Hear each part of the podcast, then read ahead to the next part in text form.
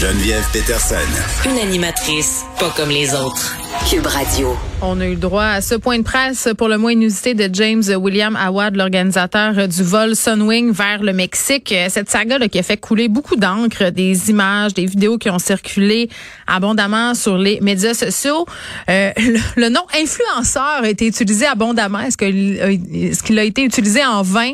C'est quand même euh, permis de se poser la question. Les influenceurs qui n'ont pas très bonne presse euh, dernièrement. Puis les images qu'on a pu voir, on se le cachera pas, c'était vraiment un ramassis euh, de tous les clichés, tous les préjugés qu'on peut avoir envers les gens qui gagnent leur vie grâce à Internet, Instagram, euh, TikTok, des gens sur le party, des gens obsédés par leur apparence, des gens qui s'en foutent, des gens qui ont l'air égomaniaques. Euh, et il y a beaucoup d'influenceurs qui se sont levés pour dire, hey, attendez un petit peu, là, on n'est pas tous comme ça, on boit pas tous de cette eau-là, on travaille fort, c'est un métier, puis d'ailleurs, ils n'aiment pas beaucoup ça, se faire appeler influenceur en général. Et ce matin, dossier très intéressant dans le 24 heures qui publie un dossier qui s'attarde justement sur le marché de l'influence au Québec. On est avec Camille Dauphinet-Pelletier, qui est chef de contenu, qui a déconstruit un peu euh, les biais qu'on peut avoir sur ce métier-là dans ce média-là 24 heures. Salut Camille. Bonjour Geneviève. Bon, euh, d'abord, est-ce qu'on peut définir c'est quoi un influenceur? Parce que là, j'ai l'impression que dans toute cette saga-là de Sunwing, là, tout le monde est influenceur. Genre, t'es, es sur Instagram, une photo de toi, t'es influenceur. Oui, effectivement. Puis c'est une bonne question parce que même les experts à qui on parle s'entendent pas tous pour euh, dire qu'un influenceur, c'est la même chose. Effectivement, mm. c'est un mot qui est pas toujours apprécié. Mais en gros, là, quand on parle d'un influenceur, d'habitude, dans le domaine du marketing d'influence, c'est pour désigner des mm. gens qui ont ont sans doute de l'influence sur une communauté et qui décident de la monétiser via les réseaux sociaux. Donc, par exemple, en faisant des partenariats avec des entreprises. OK, donc c'est pas juste des gens qui font des belles photos sur, euh, sur Instagram, là.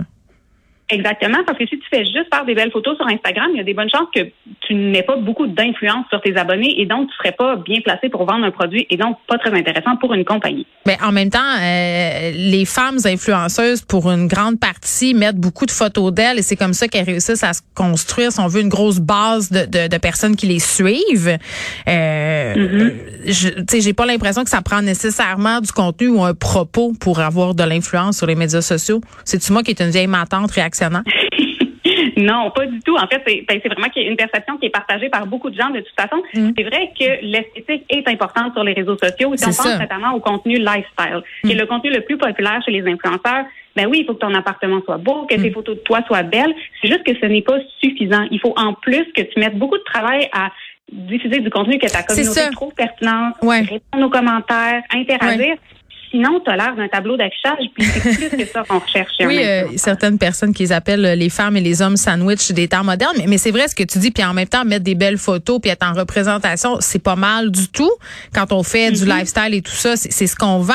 Puis c'est fou parce que depuis quelques années, ça s'est beaucoup transformé. Là, moi, je me rappelle quand je travaillais en agence de pub, puis qu'on disait, hey, on pourrait faire appel à des gens sur Instagram, on disait, ben là, non, puis mm-hmm. ça marche pas. Puis là, c'est rendu vraiment développer le, marché euh, de l'influence. Mais ce qu'on sait moins, c'est que c'est un vrai travail. C'est pour ça que certains essaient de plus s'appeler producteurs de contenu. Là, raconte-nous un peu qu'est-ce qui se cache derrière justement ces belles images-là, ces vidéos, ces montages.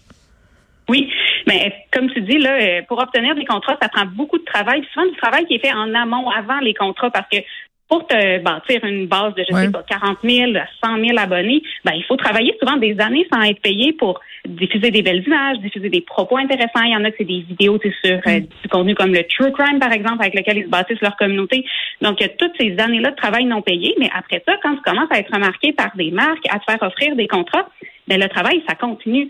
Souvent, quand on voit une photo de quelqu'un qui pose, par exemple, avec euh, une pinte de lait d'avoine pour qui euh, était la promotion, par exemple, ben il y a eu un briefing client avant ça, mm. il y a eu plusieurs tests de produits, des courriels échangés, après ça le stylisme de la photo, la photo en tant que telle, l'édition, les retouches. Euh, les experts à qui j'ai parlé pour faire ce dossier-là disaient c'est 25 métiers en un, puis on ne sait pas non, mais vrai. voir une photo. Écoute, c'est vrai, moi j'ai écrit euh, avec Mélanie Charbonneau un film qui s'appelle Fabuleuse qui porte sur le mm-hmm. monde des influenceurs. J'ai on a parlé à des influenceuses pour un peu savoir c'était quoi leur vie, dont Lisanne Nadeau, puis pour de vrai, elle a fait ça depuis qu'elle a comme 14-15 ans sur YouTube. Et vraiment, là, c'est un travail. Le les heures de montage, les gens ne soupçonnent pas à quel mm-hmm. point ces personnes-là travaillent et font 28 métiers à la fois. On, a cette idée là qu'ils sont là à se prendre en photo, que c'est pas compliqué, euh, puis qu'ils ils font la belle vie justement, qu'ils font le party, puis qu'ils sont payés à rien faire. Mais mais c'est pas vrai. Tu sais, pour une photo là qu'on voit, mettons, je sais pas moi, euh, Lisande, je donne l'exemple de Lisande, là, en voyage mm-hmm. quelque part,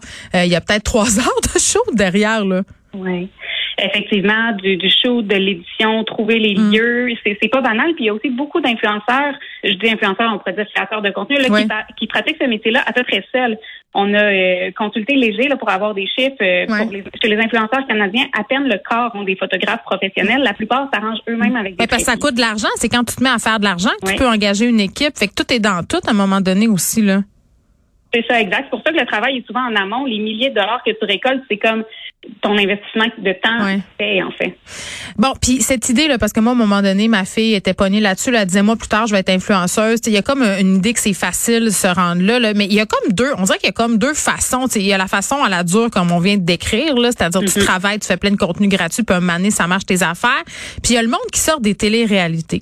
Eux autres, ils l'ont plus facile en quelque part parce que tu sors, t'as déjà, t'as pas eu à travailler entre guillemets des années pour avoir des dizaines de milliers d'abonnés. Là. Oui, effectivement, ils partent avec une longueur d'avance parce que ces abonnés-là, c'est pas rien. Là. Le, chiffre, effectivement, le nombre d'abonnés, ça joue beaucoup dans si tu vas avoir des contrats ou non. Par contre, ça ne veut pas dire que la carrière va durer longtemps. C'est ça hmm. que les experts avec qui j'ai parlé me disaient, il faut que tu les entretiennes, ces abonnés-là, que tu continues à leur proposer du contenu intéressant qui n'est pas juste de la publicité, hmm. sinon ils vont se désintéresser. Puis il faut aussi que tu soignes ton image parce qu'on l'a vu avec la saga de Toulouse, si tu te mets à déraper, les marques n'auront plus aucun intérêt à oh, faire Ils te laissent tomber assez vite, hein? C'est, Oui, puis il y en aura d'autres. Chaque année, il y en a qui sortent des télé-réalités c'est comme c'est le meilleur qui gagne.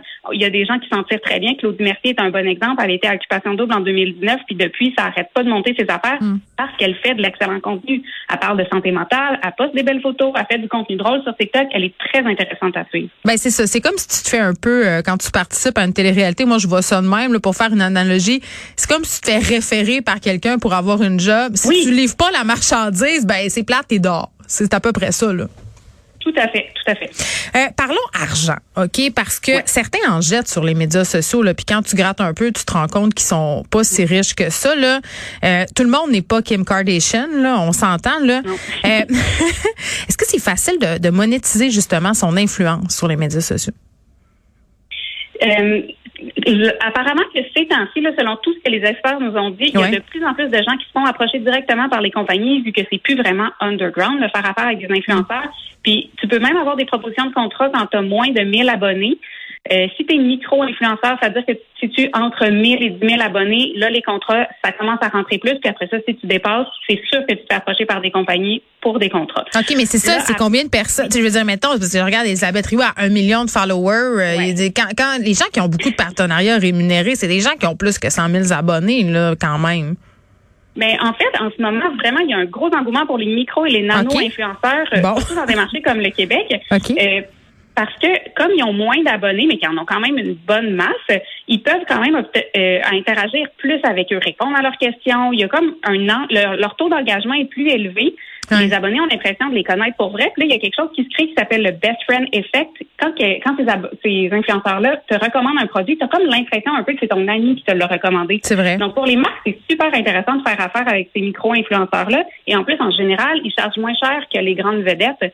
Puis euh, aussi, si des fois, ils chargent même pas. Moi, c'est ça qui me, qui me traumatise. Des fois, euh, tu sais, des gens, ils veulent t'envoyer des produits puis tout ça pour que tu en parles euh, de façon non rémunérée. Il y a des gens qui se laissent éblouir par ça puis qui disent ah wow, c'est donc belle fun, je reçois des affaires. Mais après ça, quand tu reçois les affaires puis t'es pas payé pour en parler, il y a comme une obligation de mm-hmm. dire que c'est des bonnes choses. Je sais pas, je trouve ça dangereux, ce, ce, ce sentier-là. Mm-hmm. C'est sûr qu'il y a quelque chose de dangereux là-dedans.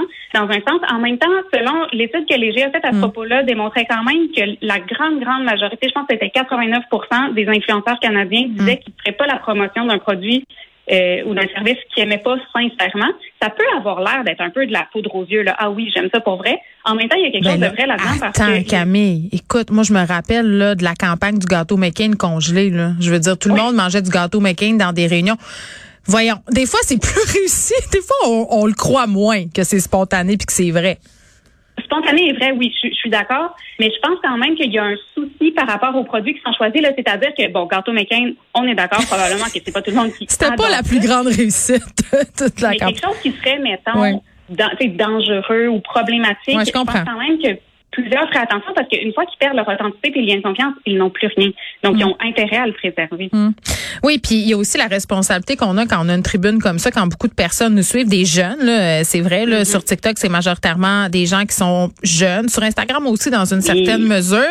Euh, ça peut être dangereux, ça peut être mal utilisé. Là. Il y a notamment une tendance en ce moment sur TikTok, euh, les chirurgies plastiques, là, beaucoup de pubs. De... Puis même moi, j'en vois sur Instagram, là, je suis moins sur TikTok, mais des, des cabinets médicaux des photos. il y avait tout le reportage aussi dans le journal euh, sur euh, à e, sur les chirurgies euh, dans d'autres pays. cette globalisation-là, ça peut devenir quand même une espèce de Far West assez vite. Là. Oui, tout à fait. J'ai parlé du fait que c'était beaucoup de travail, mais il y a vraiment des aspects qui sont dangereux aussi dans le marché de l'influence. Mm. Puis ça, en soulignes des très bons. TikTok, notamment, là, qui a le quart de son public qui est mineur, si c'est pas de la publicité ciblée sur les mineurs, disons que c'est très proche. C'est comme ça peut devenir un Far West assez rapidement. Puis quand on entre dans des procédures comme la chirurgie esthétique, là, c'est vraiment quelque chose de plus euh, dangereux que disons euh, bon parler d'un gâteau mécanique qu'on a semi aimé. oui, exactement. D'ailleurs, les problèmes sont beaucoup au niveau de la réglementation plus que des influenceurs en eux-mêmes. Hmm. C'est pas pour rien d'ailleurs le collège des médecins du Québec là, veut réglementer ce qui se passe sur TikTok en ce moment mm. parce qu'eux-mêmes trouvent que ça commence à aller trop loin puis ça, ça brise des règles déontologiques. Camille Dauphinet-Pelletier, merci, qui est chef de contenu au 24 heures. Allez voir ça. C'est un dossier sur les influenceurs, les préjugés qu'on a et aussi des influenceurs qui se sont illustrés cette année. Merci.